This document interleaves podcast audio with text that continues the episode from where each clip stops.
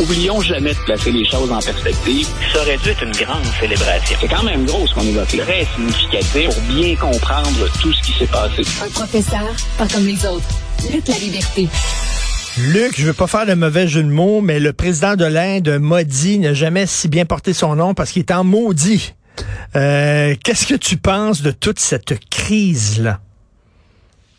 Écoute, euh, il y a tellement d'angles à exploiter. Le premier angle que j'ai envie de souligner, parce que ça, rejoint le Canada et c'est une des problématiques euh, auxquelles est confronté M. Trudeau dans, dans sa réaction, puis dans, dans ses allégations, voire ses accusations.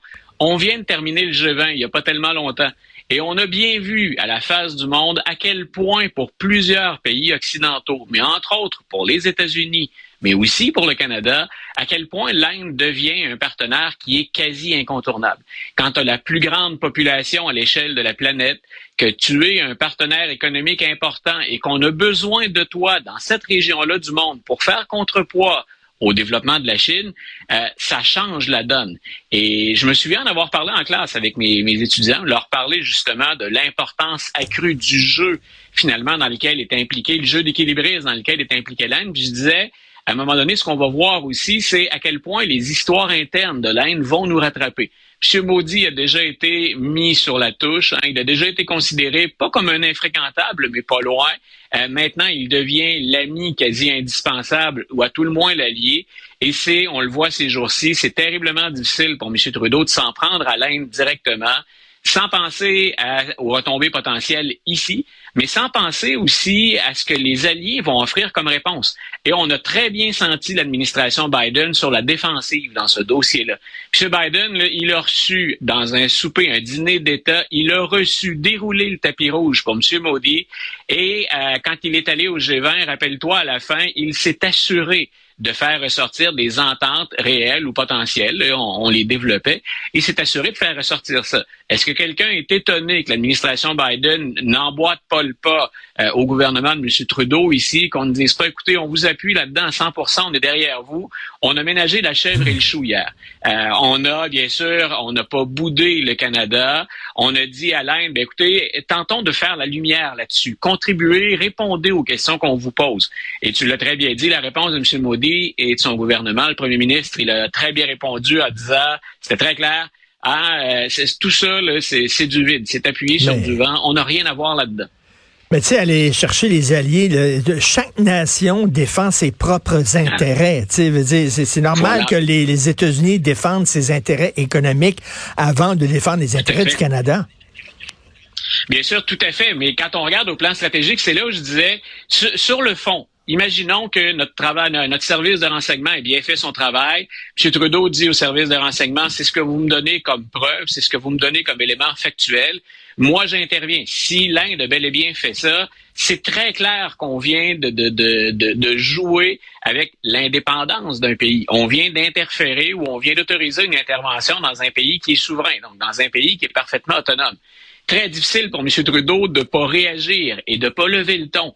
Mais je pense que M. Trudeau espérait que les, pays qu'on appelle de l'alliance des Five Eyes en français, les, cinq yeux, on peut penser à l'Australie, on pense aux États-Unis, mais des pays qui sont dans la région, tous ces pays-là ont, joué ça très, très froidement. Et, c'est là où le Canada se retrouve un peu isolé. Que ces récriminations soient légitimes, assurément. Euh, maintenant, est-ce qu'on n'est pas en train de s'isoler d'un allié qui, pour les autres, euh, va nous forcer à une réponse plus tiède ou froide à la rigueur, euh, ça mérite réflexion assurément. Ce qu'on comprend mal, c'est que ça a été extrêmement ardu pour amener M. Trudeau à dire qu'effectivement la Chine s'était ingérée dans notre système électoral. Ah. Il, a, il a fait attention dans ses rapports avec la Chine. Il a fallu faire sortir ça avec des forceps. Là. Puis ça a été dur avant qu'il dise OK, il va y avoir une commission d'enquête. Il voulait pas. Mais là, soudainement, il sort ça. Alors qu'il y a peut-être une enquête en cours, il n'y a pas d'arrestation, il n'y a rien. Il sort ça, il démontre pas ses preuves. Il C'est bizarre. Effectivement. Et, euh, et peut-être que des méchantes langues ou des esprits strictement rationnels, peut-être mal intentionnés, diraient est-ce que la Chine et l'Inde ont le même poids dans nos relations économiques? Euh, L'Inde est au dixième rang actuellement, donc on le devine, derrière la Chine.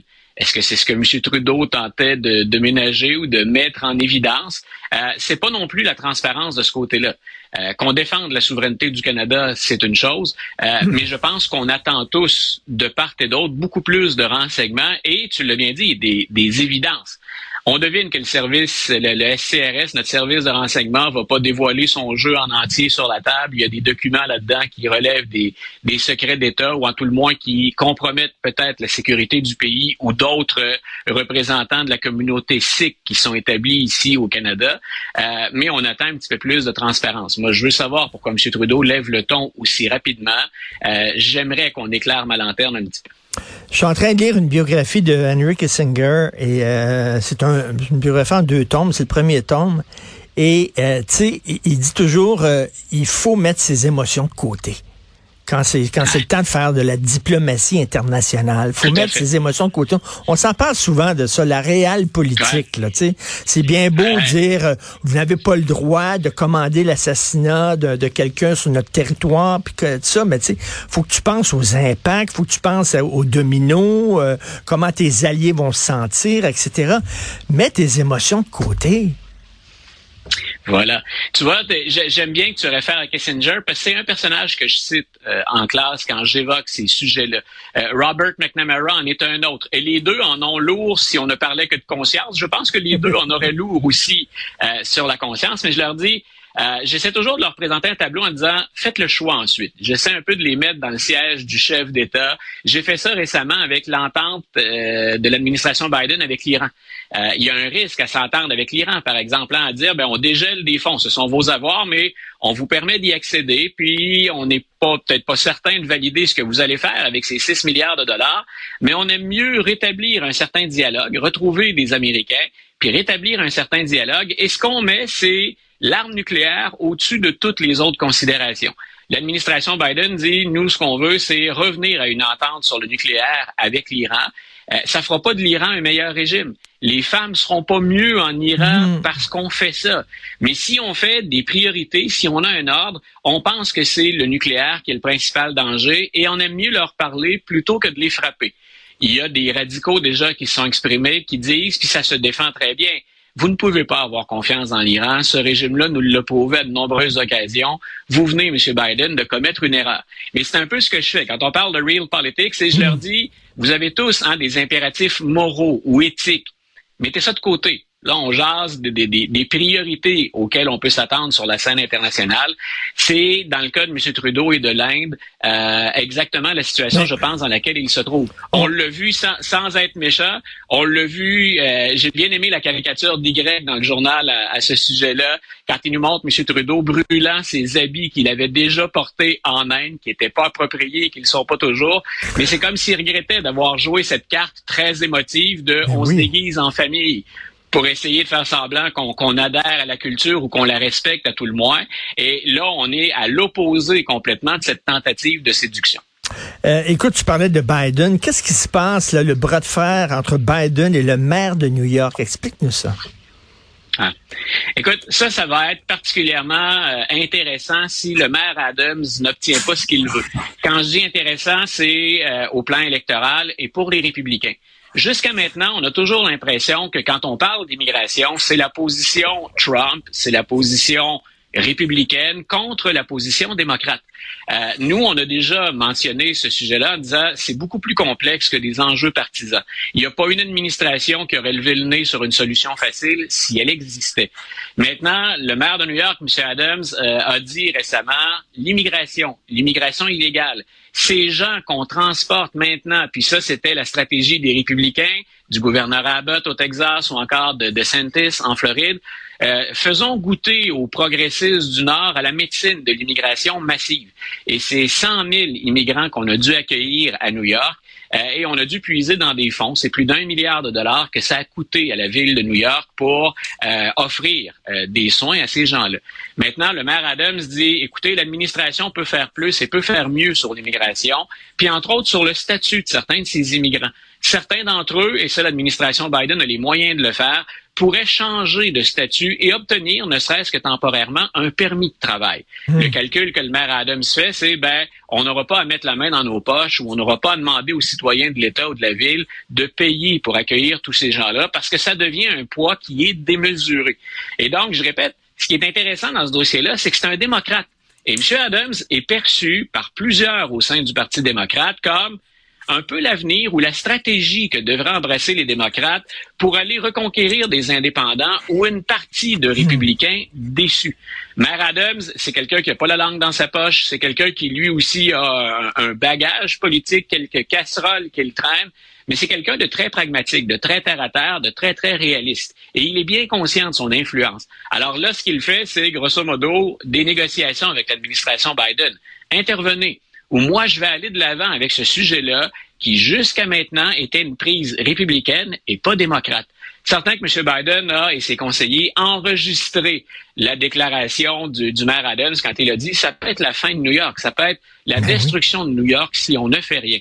Parce que c'est ça, les États du Sud qui recevaient les immigrants hein, du Mexique qui arrivaient dans les États du Sud, ils disent là, on va, on va échapper dans le Nord. Parce que les gens du Nord nous regardent là, de haut là, euh, en disant on est anti-immigrants, ça, ouais. Mais on va vous montrer c'est quoi savoir plein d'immigrants. On va les envoyer en autobus chez vous. Voilà, donc moi j'avais, on avait commenté ça à l'époque et ce que ça, ce contre quoi j'en avais, c'est ce que les républicains avaient fait était illégal ou en tout cas à la limite de la légalité. Maintenant, la stratégie de DeSantis et Abbott, tu l'as très bien dit, c'est c'est faire qu'on est loin du sujet, quand on a hein, quand on a une ben perspective. Quand on n'est pas concerné dans notre vie de tous les jours, ben, je suis certain que dans les États démocrates et chez les États républicains du Sud, ce qu'on dit, c'est tiens, New York. New York, c'est souvent l'élite intellectuelle progressiste. C'est souvent la caricature qu'on en fait. Puis parfois, on a raison. Euh, ben, vous en dites quoi maintenant que vous avez à vivre avec au jour le jour? Donc, euh, je pense que Biden a intérêt à, à, compenser M. Adams ou à lui offrir euh, quelques portes de sortie, parce que sinon le sujet va revenir le hanter. C'est un des sujets, quand on regarde les sondages, c'est un des sujets, c'est presque une question de l'urne, la question de l'immigration. On a vu comment M. Trump, en 2016, s'était gagné beaucoup de capital et de sympathie en exploitant cette question de l'immigration. Merci, Luc. On se reparle demain. Bonne journée, Luc La Liberté. Bye.